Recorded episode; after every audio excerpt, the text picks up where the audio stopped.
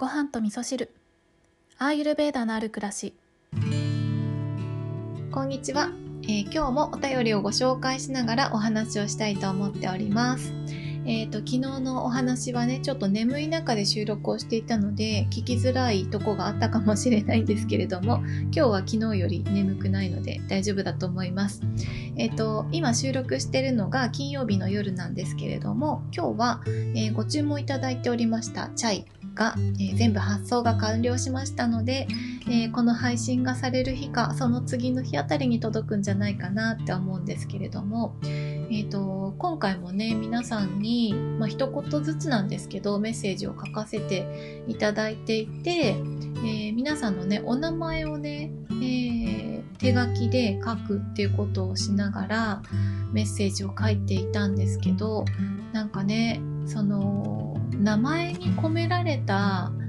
愛情っていうんですかね。それをちょっと考えながらイメージしながら皆さんのお名前を書いているとなんか私たちってみんな愛されて生まれてきてるんだなってことを感じながらね なんかまたいい時間を過ごさせていただきました。はい、えー、楽しみにお待ちいただけたらなと思います。それでは今日のお便りをご紹介したいと思います。ごはみそネームルルさんからお便りをいただきました。ルルさんありがとうございます。えーはじめまして。1ヶ月くらい前からごはみそを聞き始めました。京子さんの素敵な声と言葉素敵なリスナーさんのお便りに毎日学び癒されています。ありがとうございます。今日は恋愛についてご相談したくてお便りさせていただきました。私は昔から恋愛が苦手です。いろいろな人とお付き合いしてきましたがいつも距離感を間違えてしまっているような気がします。今は数ヶ月前から付き合い始めた彼との関係で悩んでいます。付き合い始めた当初は穏やかで素敵な人だなと思っていたのですがだんだん連絡が雑になり約束もすっぽかされそうになりとうとうここ数日は連絡なしという具合です。昔の私なら発狂していたところですがごはみそのおかげで私自身穏やかに過ごせるように努めることができています。ただ好きな人に会いたいなと思ったり声が聞きたいなと思うことって執着なのか一時的で表面的な感情なのか私は未だによく分かっていないのです。全てのものは私の所有ではなく今たまたま巡ってきているものと考えれば手放す勇気が出るかもしれませんがなんだかそれも寂しい気持ちになってしまうのです。本当に恋愛だけはどうにも難しいなと感じてしまう今日この頃です。なんという話でもないですが京子さんの視点で何かアドバイスをいただけたら嬉しいです。長文失礼いたしました。これからもごはみそ楽しみにしています。寒い日が続きますがどうぞご自愛ください。はいルルさんありがとうございます。えー、来ましたね。恋愛のご相談ということで私もねいろいろと恋愛ありましたけれども本当に恋愛はいろんなことが学べますよね。うん、私はもうたくさんしくじりましたけれどもたくさんしくじってよかったなーって今はねみんないい思い出になっておりますね。皆さんそうじゃないですか？あのルルさんはね恋愛が苦手ですということですけれどもなんかそうやってね苦手だなって思うっていうことはきっとねそこに対して本当はちゃんと向き合いたいんだよなって思っている現れでもあるんだろうなとかねその距離感を間違えてしまっているような気がするっていうところころで言うとそう相手と自分の距離感があよくわからないっていうことですよね間違ってるんだったら間違っちゃったでわかるけど間違っているような気がするです、えー止まってるっていうことは、ね、そこまで相手とこう、えー話し合いをしたりとかっていうねところまでできてないのかもしれないですよね。うん、でえーっとそうですね。今彼が連絡が雑になったり約束をすっぽかされそうになったりっていうことでね付き合い始めてから数ヶ月ということですけれどももともとね感情っていうのはえーっとアーユルベーダ的に言うとうんとね感情っていうのは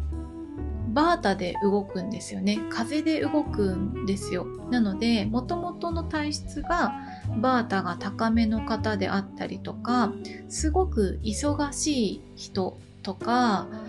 うんそうですね。体調があんまり良くない人とかは感情が動きやすいってことがあるんですよね。そう。なのでまあ例えるならば感情っていうのは、えー、空に浮かんでる雲と一緒なのでえー、常にね移り変わっていくものというふうに考えるといいかなって思いますね。だから恋愛って、えー、恋と愛って書くじゃないですか、えー、だけど結婚になると恋じゃなくて愛なんですよね。そう。なのでと恋愛っていうところで言えばこのえ、移り変わっていく空模様を楽しめるっていうとこがねあると思うんですけれども、えー、恋愛の先にねもし結婚があるとすればこの移り変わる空模様がどんな時であっても相手のことを愛せるかどうかっていうことがね結婚までにたどり着けるかどうかっていうことだと思うんですよね。うん、で、えー、全てのものは私の所有ではなくたまたまね今巡ってきているものと考えればっていうことも書いてますけれどもそうなんですよね。あのそう全てのものは、えー、自分のものじゃなくてたまたま巡ってきているもので正解だと私も思うんですけれどもなんで巡ってきているかっていうことですよね。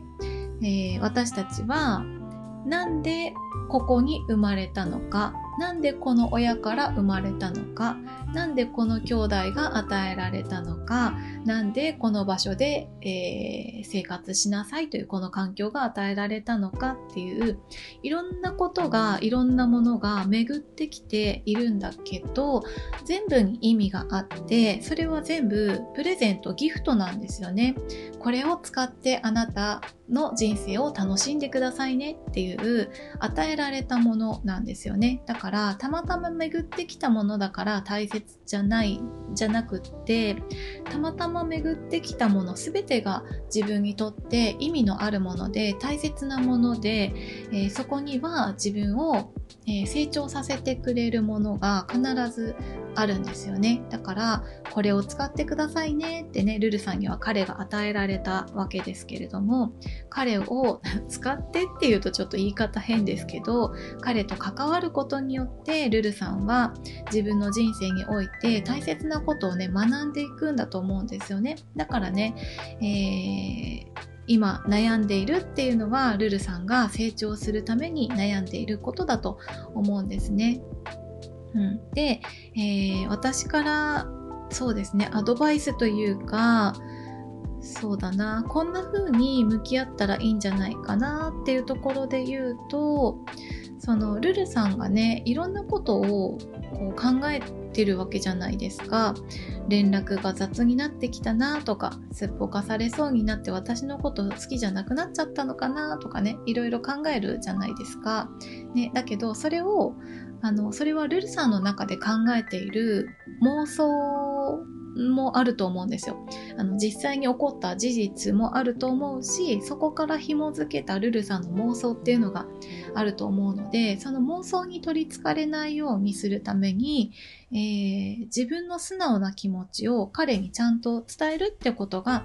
大事だと思うんですよね。で、えー、そこに対して彼が何を言ってくれるか、うん、彼の気持ちがどうなのかっていうことをねあのちゃんと現実として確認するっていうことがね大切だと思うんですよね。どうしてもね恋愛関係になってくるとあの失敗したくないなっていう気持ちが強くなっちゃったりとかその自分で勝手にね相手のことを思いやるが思いやるがゆえに考えすぎてしまって妄想に走ってしまうってことがあったりすると思うんですけれどもこのね妄想っていうのは、えー、不安とか恐怖を生み出してしまうことにつながっちゃうので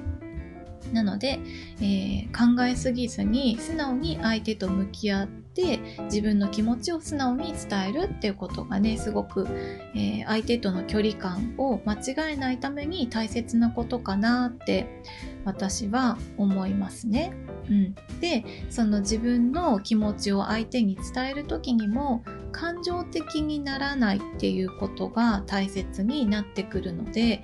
えー、そのためにどうしたらいいかっていうとまずはね自分があのしっかりと睡眠をとったりとか体の状態を整えていくっていうことによって感情が、えー、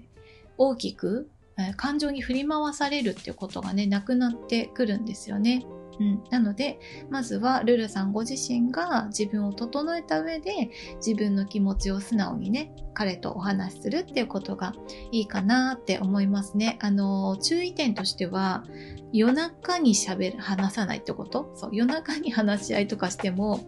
もうねあんまりいいことにならないと思うので、えー、昼間のねお日様が出てるようなタイミングで、えー、素直にね向き合ってお話をするっていうことをするとえー、怖いかもしれないですけどきっとね大きな学びがそこにあって、えー、そういった学びっていうのがえそういった学びと出会うことこそが彼と出会った意味なのかもしれないなって私は思うので、え、そうですね、え、ちょっと怖いかなって思うかもしれないけど彼とねちゃんと向き合うっていうことをねしてみてください。あの逃げたりとか、えー消えたりとか えー、するのは簡単なんですけど彼がねルルさんに何で与えられたか、ルルさんに彼がな、えー、ルルさんに与えられた彼っていうのはね、えー、意味があって与えられているので、はい、今回はここから学んでくださいね、このステージクリアしてくださいねって言ってね、彼が与えられてるので、あの、ぜひね、攻略してほしいなと思います。はい、ということで今日はルルさんからのお便りをご紹介しながらお話をさせていただいたんですけれども、あの、恋愛の傾向っていうのはね、えー、よく、えー、最近言ってないか。アイルベーダで言われるバータピッタカパっていうねもともとの自分が持っている性質の、